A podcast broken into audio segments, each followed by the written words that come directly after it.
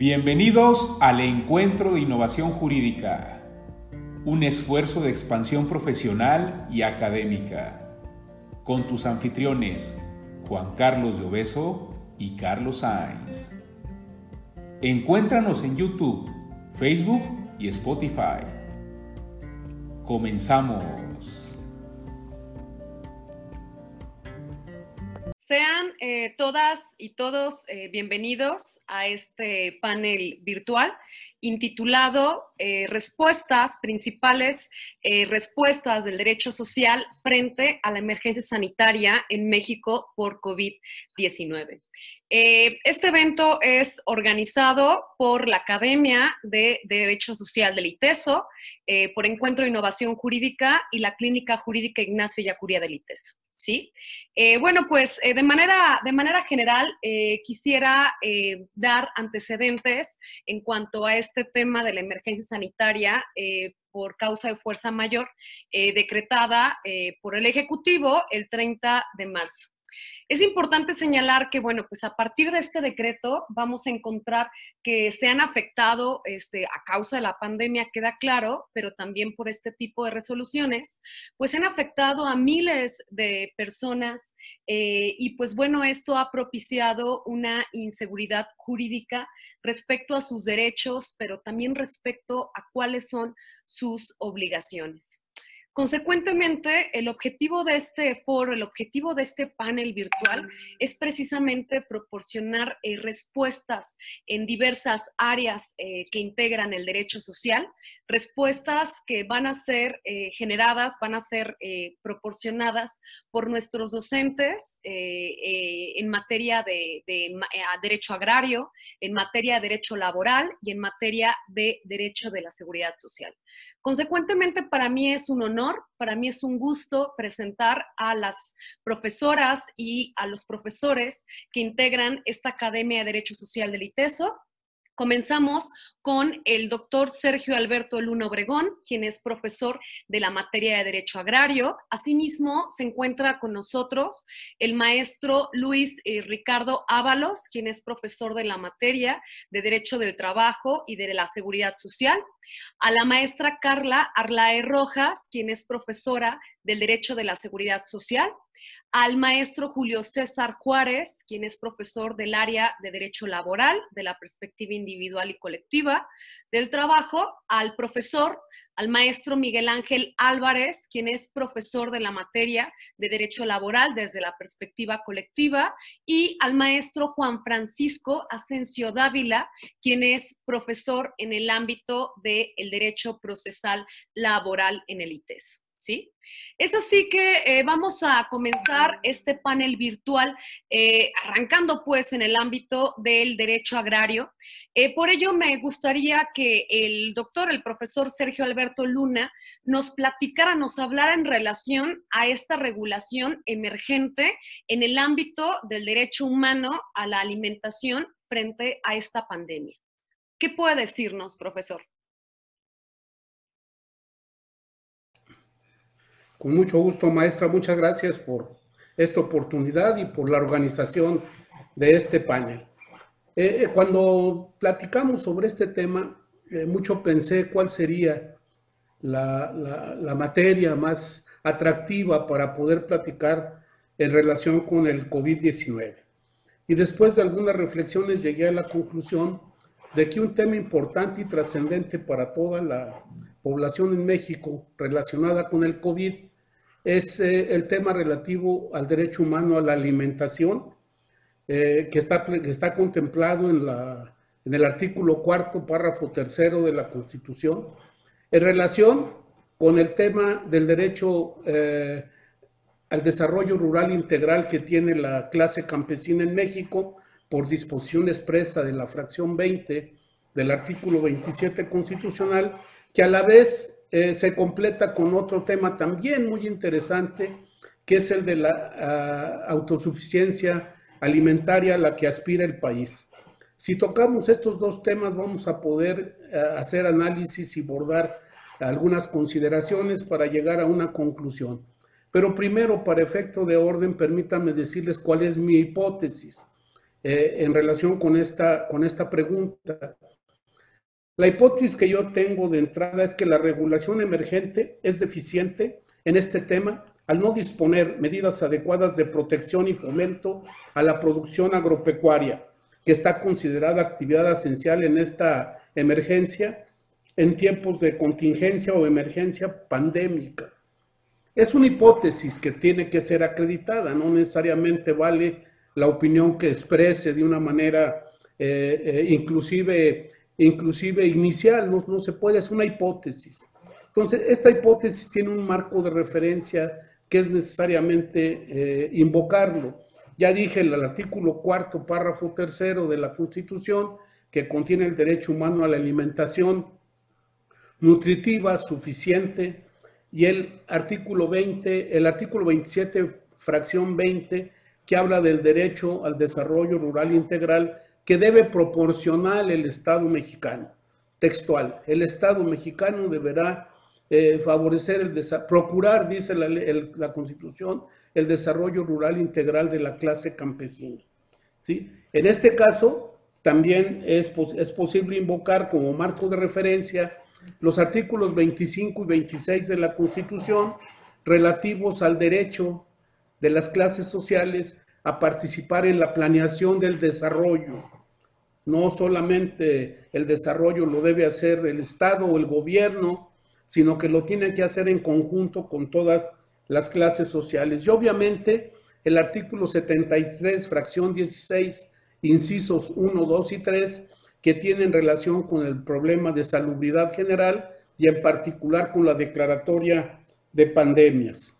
Y e, importantemente los acuerdos y los decretos que han salido en esta etapa de, de crisis para, para la población mexicana y que han sido muchos y muy variados, tantos y muy variados que llegan inclusive a crear algún, alguna confusión importante. Nada más los voy a relacionar por fechas porque es imposible analizar cada uno de ellas y al final les doy una conclusión. Este tema empezó con el decreto del 3, del 11 de, marzo de este año, en donde se decreta o se declara la pandemia Fíjense las fechas. 11 de marzo del 2020. Desde el 30 de enero de 2020, la Organización Mundial de la Salud había declarado la pandemia en el mundo y que a la corta o a la larga iba a afectar a una serie de países que empezaran a tener muestras de los primeros contagios. Luego hay, hay un decreto de 23 de marzo, decía yo, que fundamenta el derecho a reconocer la pandemia. El 24 de marzo hay otro decreto de la Secretaría de Salud mediante el cual establece medidas preventivas. El otro decreto es de 25 de marzo de 2020, da a conocer las reglas de, del programa de operación de fomento a la, a la agricultura el decreto de 27 de marzo de 2020, el acuerdo de la Secretaría de Salud que emite diversas autorizaciones en materia de compra de equipo, utilización de equipo para la salud pública. Eh, eh, lo emite el presidente de la República cuando vio haber sido el Consejo, eh, porque está, y dice el presidente que haciendo uso de las facultades administrativas para no relacionarse con el tema de la declaratoria de la pandemia. Luego, el 30 de marzo de 2020, el acuerdo del Consejo de Salubridad General, que es tan, tan, tan famoso por el uso ambiguo de dos conceptos relativos a epidemia y emergencia, que tienen consecuencias jurídicas, como mejor lo saben los especialistas en derecho laboral. El 31 de marzo se, se emite otro, otro acuerdo donde estamos hablando ya de la ampliación de la suspensión de la pandemia, establece medidas y declara cuáles son las actividades esenciales partiendo de las de médicas, de seguridad pública, etcétera. El 24 de abril, el 21 de abril, perdón, hay otro acuerdo donde se delega actividades en favor de las autoridades federativas. ¿Se acuerdan de este acuerdo tan raro del gobierno federal, donde dice que las autoridades estatales son las que deben encargarse de las actividades de protección y de combate al contagio, lo cual resulta ser también impropio, porque la Constitución es muy clara que el Consejo Nacional, el Consejo de, Salubridad, que preside el presidente de la República, es el que debe tomar estas medidas. Esta delegación generó que algunos estados produjeran algunas medidas que se han criticado de excesivas. Yo digo, bueno, le vamos a, maniatar a los, a los gobernadores de los estados las manos cuando la, el Consejo de Salubridad General no está actuando como debe. El 24, lineamientos de la operación del programa de apoyo financiero. El, el son en general los que se han salido, aparte del decreto último del presidente de la República, donde dispone la supresión de salarios, donde dispone eh, convertirse en el manejador del presupuesto, donde dispone eh, el tema de la, de la reforma a la ley hacendaria, que tanto ruido jurídicamente ha causado. Bueno, bajo este marco jurídico de referencia, podemos establecer que todos estos acuerdos lo único que crean es confusión. Hay que analizarlos con todo detalle, casi casi el de visual para poder ir relacionando los, los elementos que va imponiendo a esta crisis y lo que crea es confusión. Es evidente que hay violación a los principios de legalidad, a la violación al principio de separación de poderes, a derechos humanos por omisión, entre otras cuestiones. La referencia al trabajo en el campo solo se da en, el primer decreto de suspensión de actividades, cuando se señala a la actividad agropecuaria como una actividad esencial durante la pandemia. Y ahí es la única referencia para este tema de la, de la explotación agropecuaria relativa a la, producción en el campo, eh, donde señala esta actividad. De ahí en fuera no se vuelve a señalar. Omisiones en general es que no considera a los jornaleros. Ustedes saben que los jornaleros, sobre todo los especialistas en derecho laboral, saben que los jornaleros no están regulados en el derecho laboral. Jornaleros entendido como aquellas personas que prestan su servicio personal en actividades del campo, sujetos a un salario. Y hasta ahí párenle de contar. Muy pocos jornaleros están inscritos en los servicios eh, públicos del Seguro Social. Entonces, esa es una misión general, pero la más importante para el tema es que no regula eh, cómo se seguirá efectuando la actividad agropecuaria. Eh, no, no toma en cuenta el derecho al desarrollo rural integral de la clase campesina y no modifica las reglas de apoyo económico al campo que se pronunciaron desde el mes de febrero desde el 7 de febrero de 2020, antes de que hiciera la declaración relativa a la pandemia, ya sea, eh, ya sea en cualquiera de sus versiones, emergencia, emergencia o la otra. Entonces, eh, estas reglas de apoyo económico al campo son de 7 de febrero y no se vuelven a tocar. Y son reglas de apoyo económico al campo generalizadas, o sea, toca a los ejidatarios, a los comuneros, a los propietarios particulares, a las empresas que tienen actividad agropecuaria en el campo. Entonces, mezcla chiques con pastillas y las sujeta a las mismas reglas. Entonces hay una violación al, derecho humano a la igualdad, ¿sí?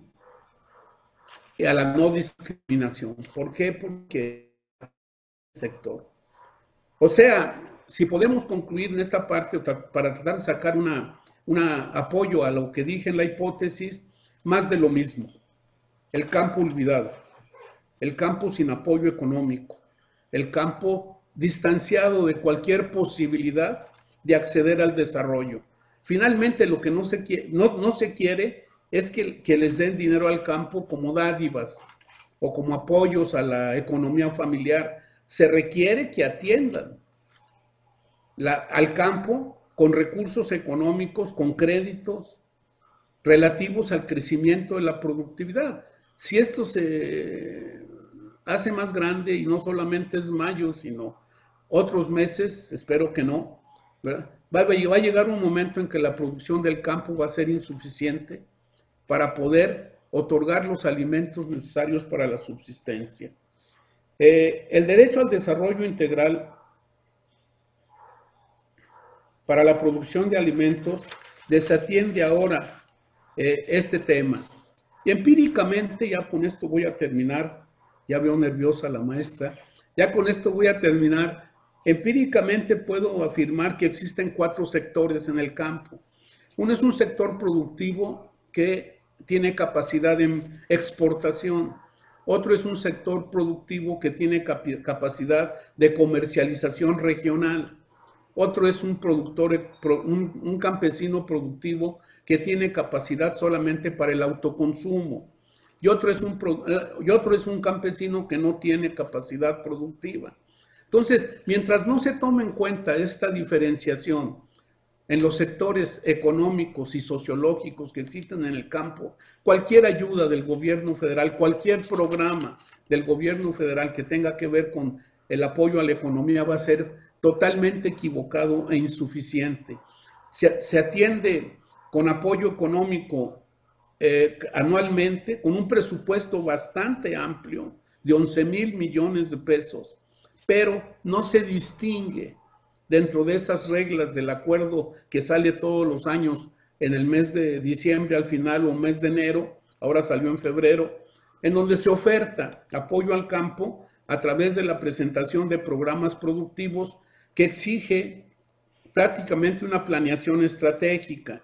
Entonces, lo primero que hay que hacer es consultar o contratar a un especialista o a un especialista en materia de planeación estratégica para poder presentar una solicitud de apoyo al, campo ante, las, ante la Secretaría de Agricultura y Desarrollo Rural. Primer, primer obstáculo. Segundo obstáculo, el que solicita tiene que tener recursos para aportar un porcentaje de su proyecto productivo. Y tercero, es la Secretaría la que decide quién tiene acceso o no a este desarrollo rural, a, este a estos proyectos de desarrollo rural. La conclusión puede ser que indispensablemente la política pública eh, que atiende integralmente la necesidad del campo eh, es deficiente, es deficiente sin lugar a dudas, eh, con más razón en tiempos de pandemia, porque va a llegar un momento que el campesino no va a tener ni siquiera la posibilidad de acudir a los préstamos de, otros, de otras personas particulares para poder echar a andar el tema, el tema de la producción en el, campo. Lograr la, la, producción de alimentos nutritivos de calidad y suficientes que garanticen de verdad la autosuficiencia alimentaria respecto de la cual la regulación emergente es total y absolutamente deficiente. Sería mi aportación, maestra. Espero que no me hayan puesto muy nervioso esta presión por los cinco minutos y estoy a sus órdenes para continuar con este panel. Muchísimas gracias, muchísimas gracias, doctor. Pues entonces ahora eh, vamos a continuar eh, desde la perspectiva en materia laboral. Eh, para esto me gustaría que Ricardo Ábalos nos pudiera dar su opinión respecto a cuáles podrían ser las soluciones para atender criterios y lineamientos federales ante la ausencia de autoridades laborales de facto.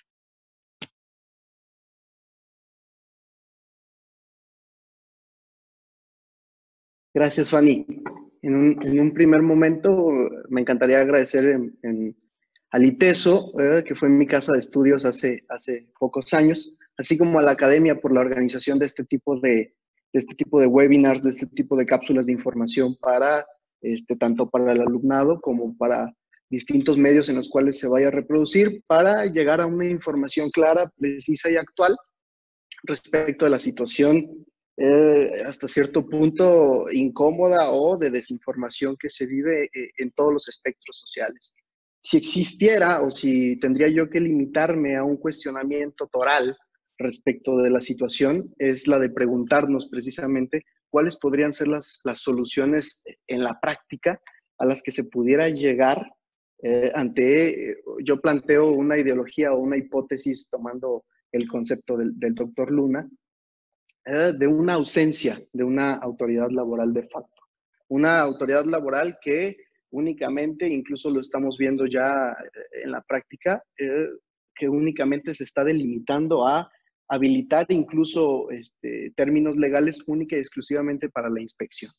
¿sí? Eh, y pasando un poquito al, desarrollo de las soluciones que, planteo, tendríamos que partir de la premisa de que, bueno, el doctor Luna ya nos los, nos los enunció, de que se han emitido diversos acuerdos en la materia, en materia de salubridad general, que vinculados a la materia laboral nos dejan eh, ante una especie de limbo ¿sí? al no utilizar ni los términos previstos tal cual en la Ley Federal del Trabajo y al eh, tener una autoridad laboral que, si me lo permiten, no a manera ni de crítica ni de comentario de ningún tinte, eh, me parece una autoridad laboral que de facto está eh, únicamente en papel, ¿sí? únicamente reproducida en los acuerdos.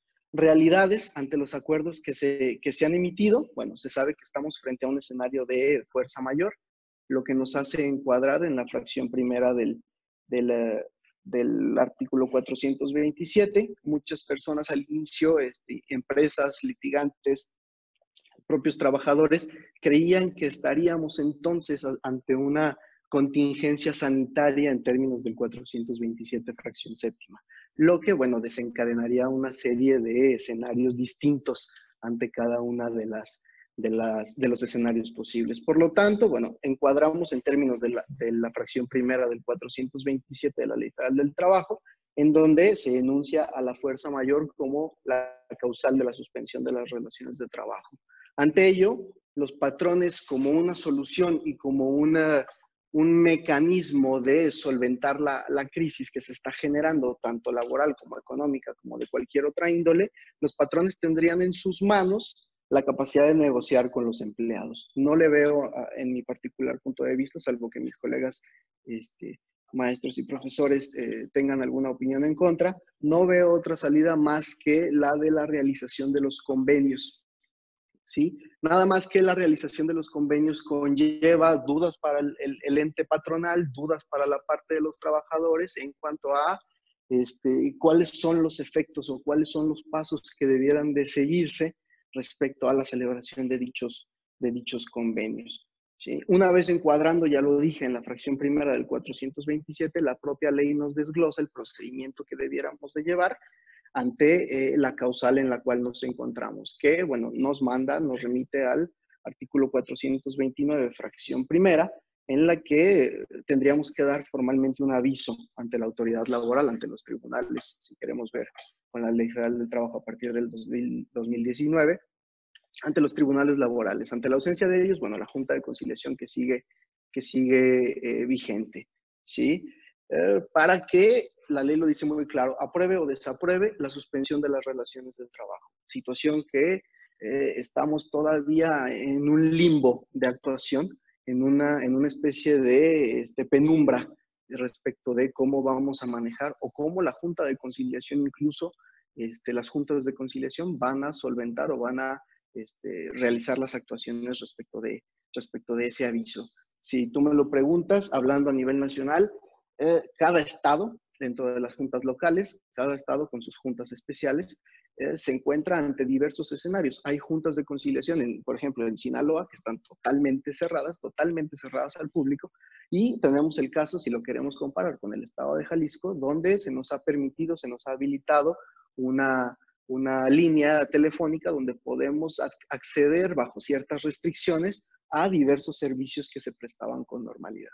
¿sí? Ante ello, bueno, qué nos queda y por eso hago, hago este, alusión a una autoridad laboral eh, de facto que está completamente este, desaparecida. ¿Por qué? Porque a mi parecer no hay una línea que si bien eh, las juntas eh, locales de los estados tendrían esta parte de autonomía respecto a las juntas federales, pero no estamos ante una ante una línea clara ni para el patrón ni para el lado de los trabajadores, que debiera de ser eh, atendiendo a, la naturaleza del derecho social, quienes son los sujetos más o, carentes de información, carentes de eh, conocimiento en muchas de las ocasiones, no conocimiento técnico, sino conocimiento pragmático de lo que las propias leyes nos, nos dictan. ¿A qué voy? A una, a una eh, inevitable firma de convenios, ya lo decíamos, este, lo platicábamos previo al, inicio, a una firma de convenios entre el trabajador y el patrón, incluso entre los patrones y los sindicatos, en donde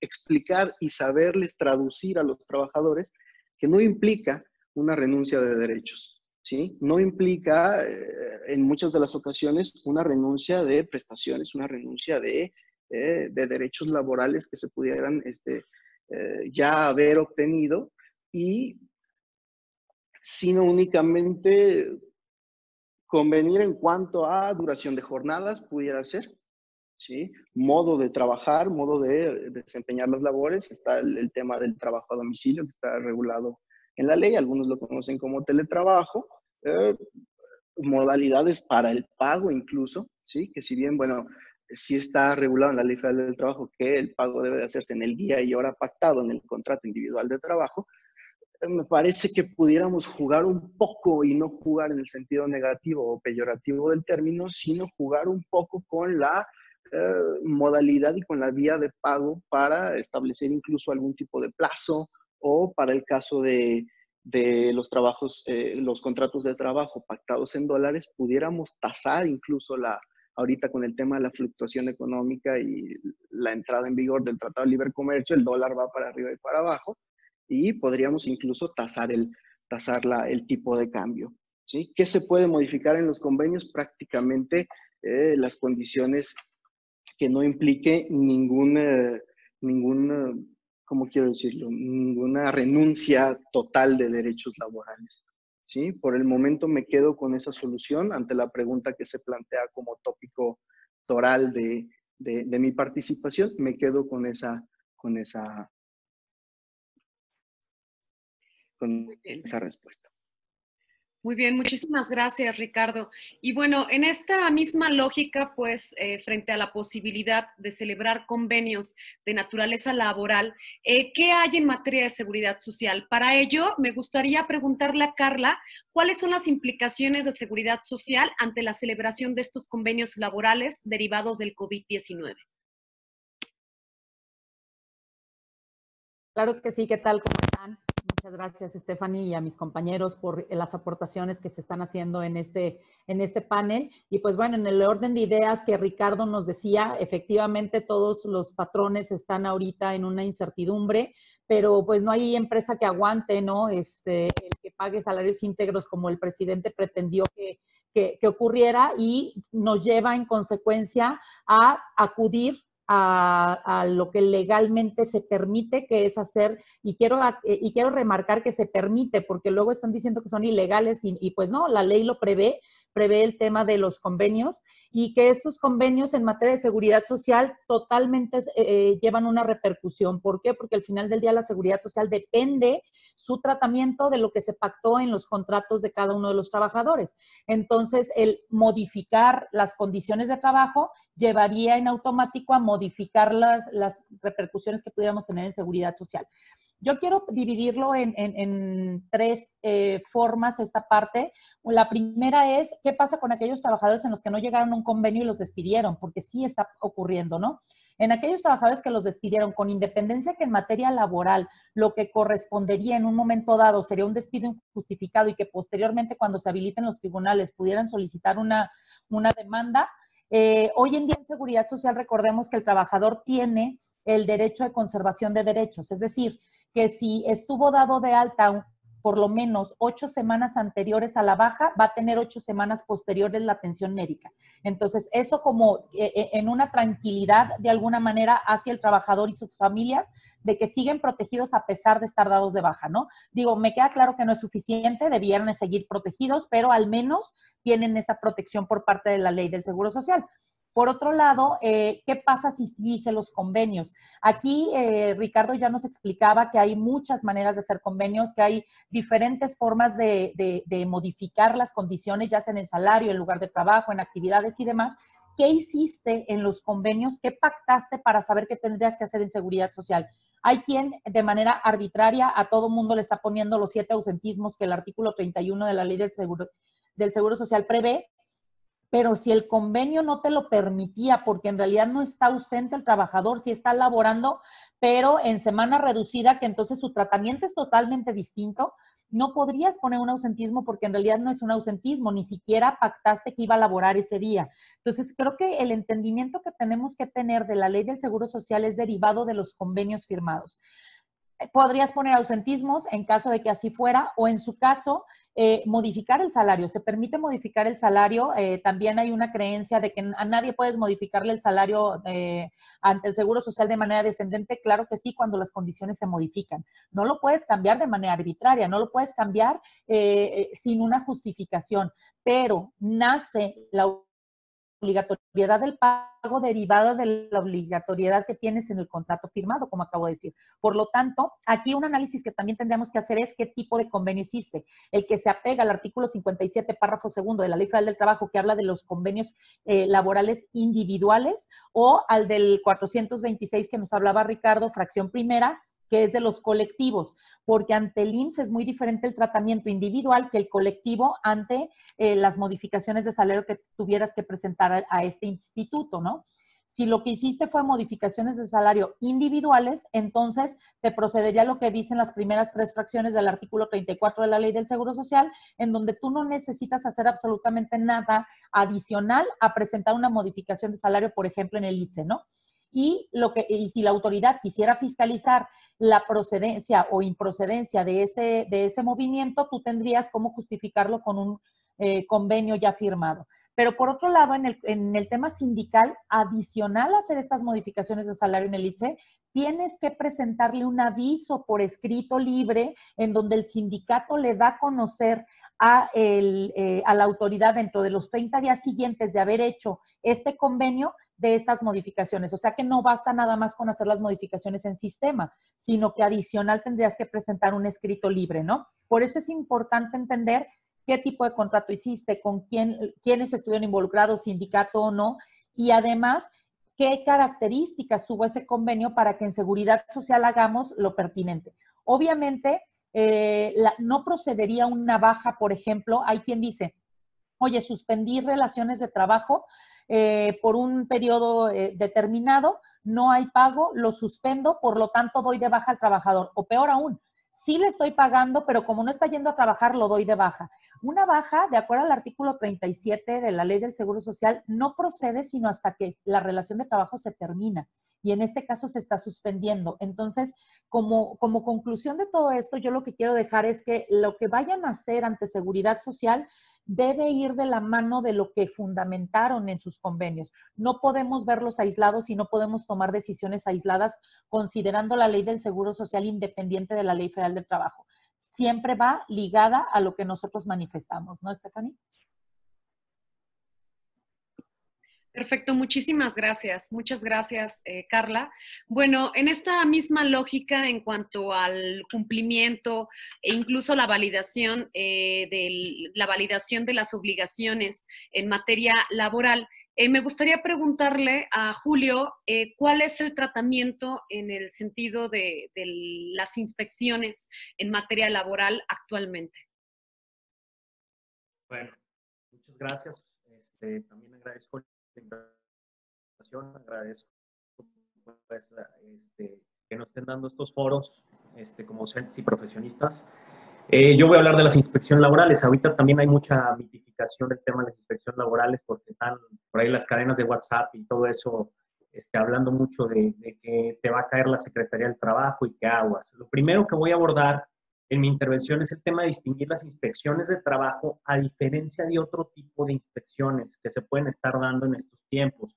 Hay inspecciones en materia de salubridad que hace la misma autoridad competente, que es la Secretaría de Salud, para verificar el cumplimiento de disposiciones emitidas en la materia, este, incluso derivadas de la pandemia. Están las inspecciones a nivel estatal de la Secretaría de Salud, a nivel municipal.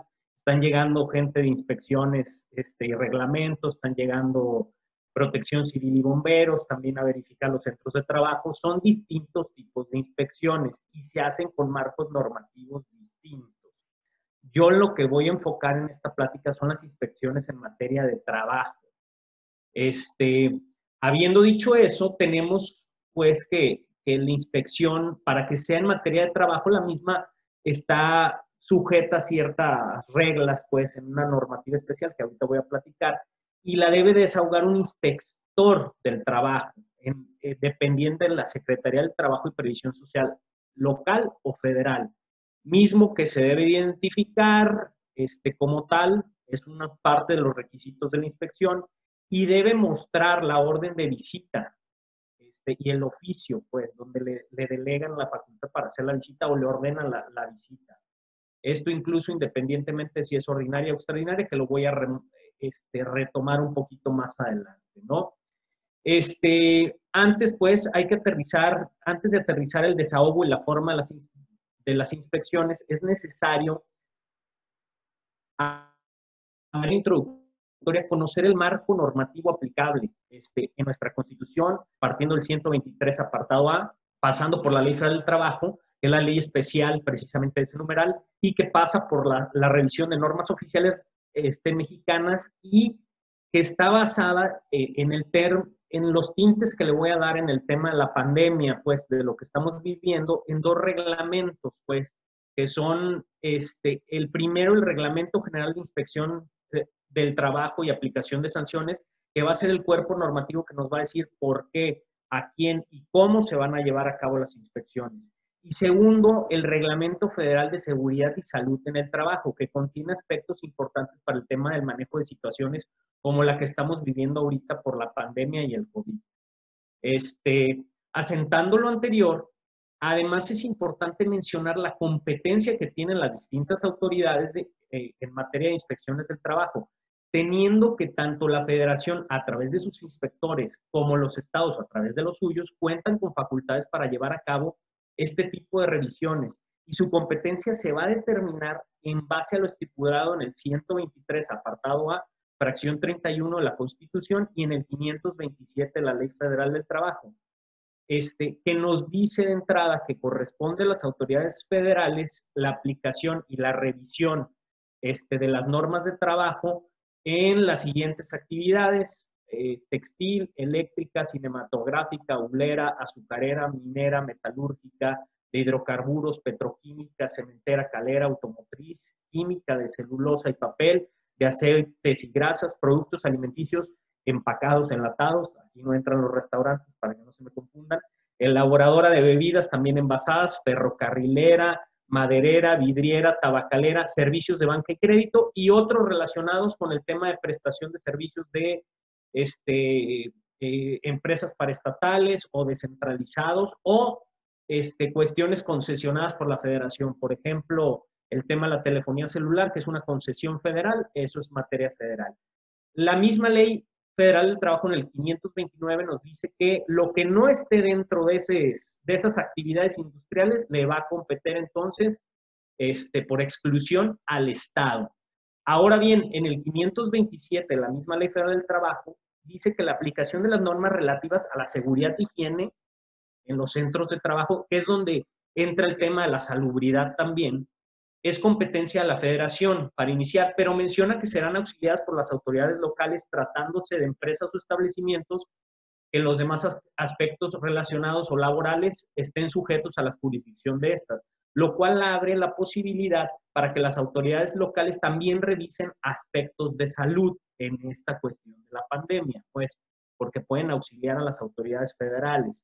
Habiendo, pues, hecho saber lo anterior como referencia, me gustaría ya pasar al tema de las inspecciones como tal, en sí, sus formas, sus maneras de desahogo, para concluir en las implicaciones y alcances y posibles sanciones de las mismas, ¿no? De ahí encontramos que el Reglamento General de Inspecciones de Trabajo y Aplicación de Sanciones, que ya mencioné, este, eh, eh, verifica o contiene distintas clasificaciones para las, las inspecciones de trabajo, que, que nos vamos a enfocar en las llamadas ordinarias y extraordinarias. Las ordinarias las vamos a encontrar que la autoridad comúnmente se sujeta a, una, a un programa de inspección establecido con anterioridad a hacerlas, en donde revisa por sectores el cumplimiento de las normas de trabajo. Esto es, la autoridad, tanto federal como local, este, elige sectores mediante el programa a revisar en cierto ejercicio fiscal. Esas son, a manera común, las inspecciones ordinarias. Aquí el tema está en las extraordinarias, que a diferencia de las ordinarias, la autoridad no tiene contemplado con antelación la visita y estas se dan de forma, digamos, casuística o por alguna cuestión. Acá entre nos yo las hablo, yo las llamo a veces las inspecciones chisme, pues, por así decirlo, ¿no? Este, aquí, de acuerdo al artículo 28 del Reglamento General de, Inspección y Aplicación de Sanciones, las autoridades pueden aplicar estas este, inspecciones extraordinarias en cualquier tiempo, en días y horas inhábiles incluso. Por ejemplo, este, en los siguientes casos, que son, me voy a enfocar en los casos que más se relacionan en el tema ahorita de la pandemia y del COVID para, para el tema de, de, las inspecciones que nos quieren hacer, a ver si estamos cumpliendo con la normatividad y, y lo emitido por el Consejo General de Salubridad. El primer supuesto es que tengan conocimiento de que existe un peligro o riesgo inminente o bien cuando se reciban quejas o denuncias por cualquier medio o forma posibles de violaciones a la legislación laboral. Aquí puede entrar el trabajador que dice ya me redujeron el salario y ni convenio hay, o sea, nada más de manera arbitraria, pues bueno, puede pues hacer su queja y por ello puede derivar a una inspección extraordinaria que la Secretaría se entere por cualquier conducto de problemas de incumplimientos a las normas de trabajo. No nada más el trabajador puede ir a quejarse. Por ahí, pues, este, andarles diciendo a los vecinos o a otras gentes nos puede provocar que si se entera la autoridad nos va a caer la inspección extraordinaria, ¿no?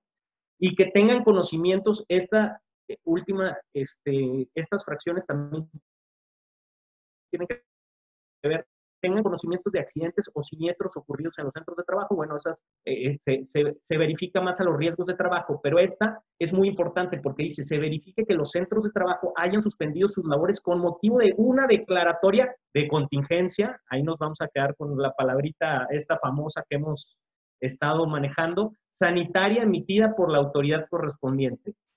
De ahí, pues, sí se puede en estos tiempos solicitar inspecciones de carácter extraordinario o que las autoridades las, las hagan para verificar, entre otros aspectos, este, si las centros de trabajo son esenciales o no esenciales, pararon o no pararon, pues, en base a, a, esta cuestión. Nada más aquí hay una disyuntiva. Como veíamos en el último punto que leí, mencionan los supuestos de las inspecciones extraordinarias que se verifiquen los centros de trabajo hayan suspendido labores con motivo de la declaratoria de contingencia sanitaria emitido por la autoridad correspondiente. Lo anterior es en congruencia con la obligación de los patrones contenida en la fracción en la fracción 19 bis del artículo 132 de la Ley Federal del Trabajo, que dice, son obligaciones del patrón, me permito citar textualmente, cumplir con las disposiciones que en caso de emergencia sanitaria fije la autoridad competente, así como proporcionar a los trabajadores los elementos que señale dicha autoridad para prevenir enfermedades en caso de declaratoria de contingencia sanitaria. Volvemos a la contingencia sanitaria. De ahí, al haber declarado una emergencia sanitaria por causas de fuerza mayor, como lo maneja la autoridad, así como para el tema de suspender relaciones laborales en base a la fracción séptima del 427, que ahí nos mencionaban este, Luis y, y Carla, y por ende, el evitar pagar la indemnización del 429 de un salario mínimo, la autoridad federal se ha encargado de que este tipo de normatividades u obligaciones no sean aplicables tampoco para el tema de las inspecciones extraordinarias. ¿Por qué? Porque declararon una emergencia sanitaria por causas de fuerza mayor, una contingencia sanitaria. Y ahí entramos a la discusión que yo creo que hemos tenido todas y todos aquí en este panel de si es lo mismo, si no es lo mismo, si es sinónimo, si no es sinónimo. Pero fíjense cómo el haber manejado de manera tan y un poquito irresponsable este tema por el tema de los salarios también pega e impacta en otros rubros, como las exigencias y obligaciones de los patrones. Entonces, tenemos que la pandemia este, queda pues no sujeta a estas obligaciones. Ahora, esto es independiente de que puedan revisar, porque las autoridades pueden hacerlo, las condiciones de trabajo. Yo mencionaba ahorita, eh, la autoridad puede enterarse de que a alguien le redujeron el salario y no hay un convenio de por medio, pues te puede caer una inspección del trabajo y señalarte ese tipo de cuestiones, pues un poquito independiente a nada, al, tema pues de la pandemia o del, del COVID-19, porque ahí redujiste el salario. Entonces yo también sigo con la línea de pues hay que hacer los convenios, ¿no? Este, entonces, tendríamos que las inspecciones, volviendo un tema pues más de la pandemia, tendríamos que las inspecciones tendrían que estar basadas en lo que contiene el artículo 6 del reglamento este, de salud en el trabajo, que ya lo dije, que me permito citar de manera textual. Dice, las acciones en materia de seguridad y salud en el trabajo que lleve a cabo la Secretaría, en este caso la Secretaría del Trabajo y Previsión Social, se complementarán con las que desarrollen la Secretaría de Gobernación, la Secretaría de Salud, la Secretaría del Medio Ambiente y Recursos Naturales, de Energía, Economía, Comunicaciones y Transportes del Instituto Mexicano del Seguro Social, conforme al ámbito, sus respectivas consecuencias y las disposiciones jurídicas aplicables. Esto es, la inspección de trabajo puede complementarse con la inspección de salud. Pueden ir inspectores de ambas dependencias hacer la inspección también en base al reglamento. Entonces, con esto me quedo de decir, sí son legales, pero bueno, un poquito el matiz que hizo la, la autoridad fue pues no nada más implicó el tema de no pagar el salario, la indemnización de un salario mínimo, sino también retirar de una esfera jurídica lo que pudiera ver hecho un poquito más justificado el tema de las inspecciones en caso de las actividades no esenciales que no detuvieron por el tema de no acatar pues las indicaciones de la Secretaría de Salud. Ya nada más por último, para concluir, para que sepan las, las posibles sanciones por incumplimientos, vienen desde multas de 255 mil UMAS, algo así como 21.720 a 400 y tantos mil pesos, que contiene el artículo 90, 994, fracción quinta de la Ley Federal del Trabajo, pero esto después de, una, de un procedimiento de aplicación de sanciones. El inspector no puede poner multas en ese momento, al menos el del trabajo no. Ellos tienen que iniciar un procedimiento administrativo para la aplicación de sanciones donde el, patrón o la empresa tiene su, derecho de audiencia. Y por último, sí se puede suspender total o parcialmente la actividad y por ende el cierre de la fuente de empleo. Pero aquí hay algo importante para evitar arbitrariedades. El inspector no puede, él no tiene las facultades de decidir el cierre parcial o total por peligro inminente. Ese es el único supuesto que menciona el Reglamento General de Inspecciones y aplicación de sanciones. Un peligro inminente que lo vea. Esto es, no sé, este, que en un lugar donde haya productos flamables se deje fumar a los trabajadores a un lado. El inspector, si lo observa, puede solicitar, pero él no puede suspender las actividades ni clausurar.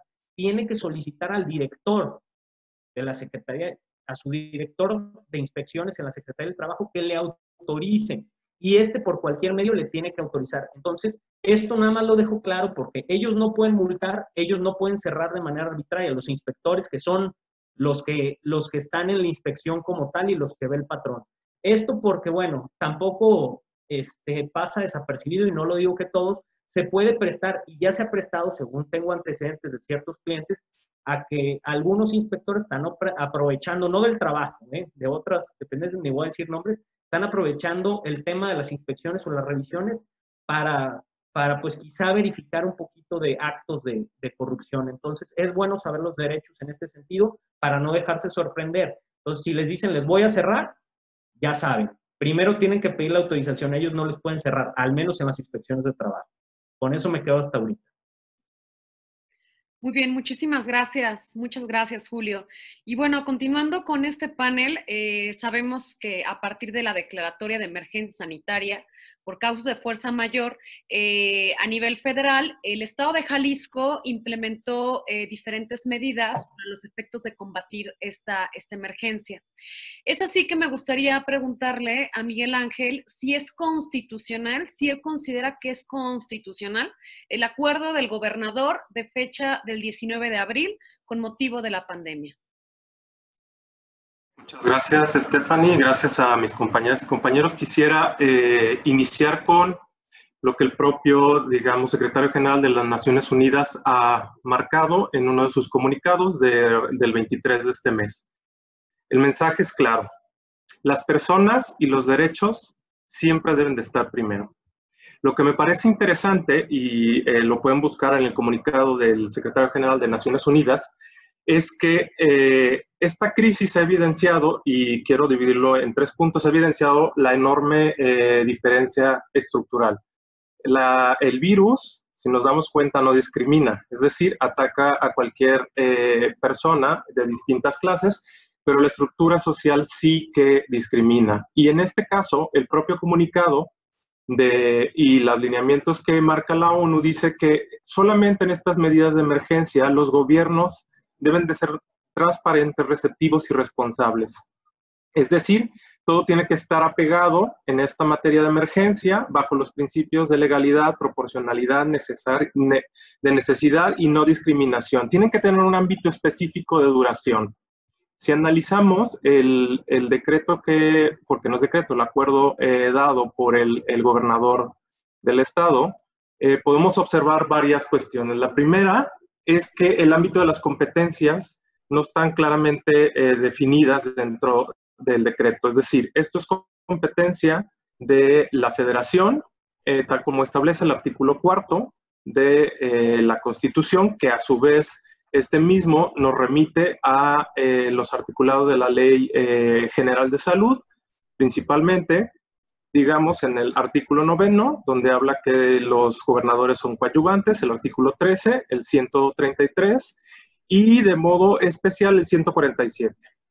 Si analizamos todo esto, también nos daremos cuenta que el artículo 12 del Pacto Internacional de Derechos Económicos, Políticos, eh, Sociales y Culturales y el 10 del Protocolo Adicional de la Convención Americana sobre Derechos Humanos nos marca cuáles son las características en que se tiene que dar esto. De igual manera, las observaciones generales del 14 Comité de Naciones Unidas sobre Derechos Económicos Sociales dan las directrices si todo esto lo vemos, eh, lo que vemos es que en realidad en el decreto no se da una normativa clara de protección. Es decir, no hay en realidad en el decreto una normativa de protección. Lo que existe, digamos, son una serie de restricciones de derechos y eh, de suspensión de, en este caso, de derechos humanos o lo que se conocería antiguamente como suspensión de garantías, que solamente lo puede decretar, según el artículo 29 constitucional, eh, el presidente a partir, digamos, de la solicitud ante el Congreso y la revisión de la Corte. Si nos damos cuenta de esto, eh, tampoco el gobernador eh, se ciñó a las directrices esenciales para la incorporación de perspectiva de derechos humanos en la atención de la pandemia del COVID-19 emitido por las Naciones Unidas el 8 de, este mes. Tampoco se ciñó a lo que acaba de emitir la ONU, que es, digamos, las directrices que, que llama We Are All in This Together, y tampoco, digamos, a la declaratoria emitida por la Corte Interamericana de Derechos Humanos 1, diagonal 20, del 9 de abril, ni tampoco a la resolución número 1 emitida por la Organización de Estados Americanos eh, de este año que dice Pandemia, Derechos Humanos en las Américas. Si a todo esto unimos lo que marca la propia Constitución, el artículo 1, y todo lo que han dicho mis compañeras y compañeros en relación a esto, nos damos cuenta que el decreto es ineficiente en todos sentidos. ¿Por qué? Bueno, el acuerdo. Uno, porque es competencia de la federación. Dos, porque es competencia del área de salud, en este caso, digamos, del comité de salud, el, determinar en estas situaciones cuáles son las medidas a tomar. Tres, porque está claramente definido, uno, restricción de garantía de derechos en este caso, eh, del, libre tránsito, porque el propio eh, el acuerdo así lo marca. Y dos, curiosamente, en los artículos que el gobernador se basa para justificar, que son los artículos de la Constitución Política del Estado de Jalisco, el artículo cuarto señala que se deben de respetar todos los derechos eh, humanos consagrados por el Estado mexicano. Y dos, exactamente el artículo 50 dice que solamente esta clase de acuerdos tienen que ver con la prestación de servicios públicos y eh, otorgamiento de ciertas concesiones. Es decir, el acuerdo debió de haberse ceñido específicamente a servicios públicos de salud, es decir, preservar la salud, no restringir derechos. Si nos damos cuenta, hay restricción de derechos, hay una discriminación porque hace una distinción clara de ciertos sectores de la sociedad que les impide la salida cuando está demostrado que, eh, digamos, las afectaciones por el virus se centran en poblaciones con, riesgos. Y la otra parte que me parece interesante señalar, que tal vez eh, el, gobernador no ha, no ha visto o el grupo de asesores no ha visto, es que, digamos, esto, como ya lo dijo el, magistrado, eh, rompe el federalismo y rompe, digamos, el sistema de división de poderes que me parece peligroso ya lo ha dicho en repetidas ocasiones, digamos, eh, los comités, en especial el secretario general de las Naciones Unidas, que esta crisis ha exacerbado, digamos, eh, movimientos, digamos, eh, que pueden derivar en, en, violaciones a derechos humanos graves y en movimientos, digamos, por parte de los gobernadores o de los presidentes o de las autoridades en que puede generar mayores violaciones a derechos humanos. Es decir, el principio fundamental y preciso está ya dado por la Constitución en el artículo primero, por estas directrices de Naciones Unidas, por las declaraciones internacionales en materia de salud y en materia del trabajo. Eh, solamente quiero eh, finalizar nada más con una eh, cuestión fundamental y, y, lo quiero relacionar en materia del trabajo. Bajo, digamos, el Core Labor Rights, digamos, los cuatro principios fundamentales que se reconocen a nivel internacional en materia de derechos, eh, eh, de derechos del trabajo, me refiero, se debe de, fijar en esto, es decir, bajo las directrices de suspensión de labores debería de fijarse estos cuatro principios fundamentales reconocidos por el derecho internacional. Y también me parece que eh, dentro de las mismas directrices que ya he dicho o de las normativas que ya se han expedido de manera extraordinaria, ahí viene la manera en, que se debe abordar en la temática laboral en específico, no solo laboral, sino en cualquier sentido. Eh, cabe eh, mencionar que también bajo los estándares, cuanto menos de la Unión Europea, que deberían de ser aplicados aquí sobre el salario digno, también es otra cuestión que debería de darnos a pensar, uno, como ya lo había dicho mis compañeros, en cuestiones a futuro. Lo primero que me parece es que uno no podemos permitir que una autoridad, en este caso eh, la autoridad estatal o municipal o incluso federal, tome atribuciones que no le corresponden. Dos, que se rompa, digamos, el federalismo. Tres, que nadie puede pasar sobre los derechos humanos de nadie, de absolutamente nadie. Y que permitir esto lo que ocasionará es que esto, como hemos visto a lo largo de la historia, genere mayores violaciones. Es decir, otorgar facultades extraordinarias sin el principio de legalidad y sin el respeto de derechos humanos ocasionó lo que ya hemos visto en la Segunda Guerra Mundial, en, digamos, las crisis de genocidios y en un montón de situaciones. Es decir, por una emergencia incentivamos el odio, incentivamos el medio, el miedo, y esto puede generar graves violaciones a derechos, a derechos de trabajadores, a derechos de empresarios, a derechos de grupos vulnerables, a derechos de indígenas. Es decir, es peligrosísimo esto. Entonces, en este sentido, y con esto termino, no podemos permitir en este sentido, lanzo la última cosa. ¿Qué es lo que debe haber hecho el gobernador desde mi punto de vista muy particular? Realizar un estudio serio. Y, serio me refiero a serio, porque si se fijan, ahí dice que hay algunos estudios y solamente menciona uno. Si hubiera hecho un estudio serio, realmente hubiera puesto en el acuerdo las medidas específicas que el gobierno del Estado debería tomar en materia de salud, es decir, implementar en hospitales, hacer todas estas medidas, eso hubiera sido mejor y hubiera solicitado bajo los medios legales a la federación efectivamente actuara conforme a su obligación y si no hubiera activado los mecanismos legales. Es decir, hay elementos legales para obligar a la federación y el gobernador debió de haber hecho eso. Presentar un estudio serio a la sociedad donde demuestra que efectivamente, si ese es el caso, la federación no ha hecho todo lo necesario. Segundo, apoyarse bajo un estudio científico y luego después fundamentarlo de manera legal para obligar a la federación actuar de manera oportuna dentro del Estado, no restringir derechos, no violar derechos humanos y no convertirse en un tirano. Ok, pues muchísimas gracias por tu participación, Miguel Ángel. Definitivamente un tema que, no solamente trasciende en el ámbito laboral, seguridad social, agrario, sino en realidad estamos hablando frente a eh, la garantía para acceder, pues, efectivamente a, derechos de naturaleza eh, fundamental, ¿no? Derechos fundamentales, derechos humanos. Eh, bueno, y por último, me gustaría em, invitar a Francisco, Juan Francisco, eh, que nos pudiera dar este, una, o sea, con base a todo este panorama del que hemos abordado el día de hoy, ¿Cuáles eh, consideras que pueden ser los efectos a futuro para las empresas y las personas trabajadoras eh, derivado del COVID-19? Paco.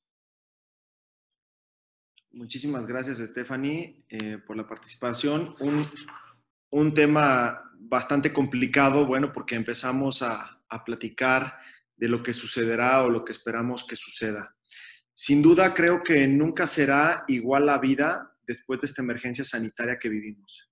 Y obligado es pensar en tópicos que viviremos y sumaremos ahora que de manera forzosa en nuestras vidas.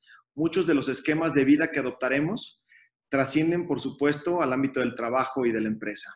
Así, Temas que se amplifican como la inseguridad, la incertidumbre y la angustia que nos permea ya en la pandemia y el futuro de las secuelas, pues debemos de añadir tristemente la amenaza arbitraria y brutal de la criminalidad latente como uno de los resultados. Pero bien, atendamos a la evolución del trabajo, una evolución forzada derivada del replanteamiento necesario de las relaciones laborales, donde los servicios, las ventas y el marketing serán, entre otros, los que sufrirán el mayor de los cambios en virtud de que estos no será necesaria la labor presencial, es decir, el contexto material o físico eh, no será indispensable, sino que muchos de sus objetivos se cumplen a través de figuras novedosas como el trabajo a distancia o el trabajo sin contacto. Por otro lado, para la empresa, para el empleador, la seguridad laboral ya no será igual pues la higiene y las acciones cotidianas de salubridad serán no solo un requisito de ley, sino un requisito permanente y real de conciencia en las relaciones de trabajo y de las relaciones laborales en general, no solo en México, sino creo de carácter internacional. El tema más próximo de reintegrarse al trabajo y a, sus, etapas en un tema latente de reflexión y de planeación, pues las etapas de la pandemia, su fin, que es deseoso y que estamos todos añorando que suceda trae consigo reglas de trabajo y de reingreso a las actividades esenciales a sumar a todas estas demás etapas. Es decir, el plan de reactivación económica para Jalisco, para nuestro país, está por anunciarse. Nuestro gobernador el próximo lunes 4 de mayo de 2020 marcará las pautas y los matices que tendremos que seguir. Pero sobre todo tendremos que poner en especial atención a situaciones como la flexibilidad de horarios, esto se viene, el trabajo a distancia en muchos de los casos como permanente, lo favorecedor de los eh, gastos de la empresa y los negocios para adoptar nuevas formas de contratación a distancia y sus beneficios como medida ya permanente, pues se reconoce como esta emergencia sanitaria también que los negocios y la empresa encontraron algunos beneficios, no solo para sí, sino para sus trabajadores. Mayor calidad de vida, la conciliación familiar como parte fundamental, entre muchos otros. Ahora, es además, entre otros temas, la formación y la capacitación para el trabajo indispensable su cambio en, la, en materia de perfiles. La obligación de conocer y capacitar en conocimiento de temas digitales de forma indispensable. El cambio de los servicios administrativos, el llamado teletrabajo o el uso de videoconferencias y su valor. El trabajo remoto, la compensación por tiempo de servicios, la bonificación para el personal de salud, que es un tema trascendental actualmente, y las normas laborales humanitarias, como acabamos de platicar. En fin, un sinnúmero de adjetivos, valores y cambios que tendremos que replantear en el ámbito laboral. Y no dejemos de lado los conflictos laborales. Se dará también en el contexto de litigio y los conflictos y demandas laborales toda una manifestación de nuevos planteamientos en los laudos, las sentencias, y será interesante ver cómo en conjunto con la ya reforma laboral se suman los conflictos procesales post pandemia. Ahora bien, no solo en el ámbito, en el ámbito del derecho individual del trabajo se sentirá esta evolución. En el ámbito del derecho colectivo del trabajo, los sindicatos sufrirán también un replanteamiento importante, pues ahora la representación sindical deberá extenderse al medio digital y a las características de las nuevas tecnologías del trabajo y las nuevas características de los trabajadores. Así, no es lejano pensar en un sindicato virtual, hoy suena absurdo, pero con esto que vivimos es poco probable, digo, es muy probable que pueda darse. Sin duda, de todo lo mencionado, quisiera distinguir que con estos cambios, algunos de ellos que se están produciendo, otros que ya llegaron para quedarse, la revolución del comercio electrónico con su correspondiente impacto en la logística y la programación y los aspectos tecnológicos potenciados por el trabajo a distancia, traen consigo lo que resaltaré yo en el mercado laboral como el nuevo valor del trabajo. Y es que no es otra cosa más que en esta etapa de transformación de valores, donde el trabajo presencial cobra o reduce su valor y otorga calidad al trabajo sin importar el sitio, es decir, las nuevas formas de trabajar contra el valor real de los empleados. Porque hoy se observa el estar muchas horas en la oficina, que no es garantía de ser realmente productivo.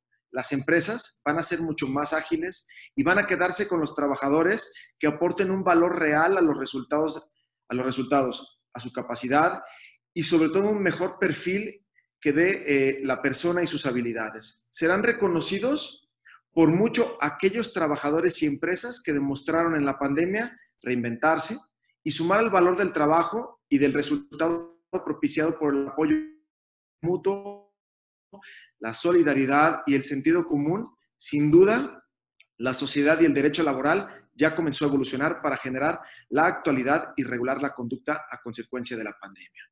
Finalmente, y para concluir, diría que la nueva era del contexto laboral del derecho del trabajo será sin duda uno de los más fuertes en vínculo con la reestructura económica. Si la empresa, los pymes, los negocios no replantean una estrategia de corte legal además del mercado, el de producción, si no realizan el replanteamiento de la labor y del trabajo sobre el esquema de valor de, eh, este, después de una congruencia con lo que vivimos, no estaría preparado para evolucionar a la nueva economía pospandémica.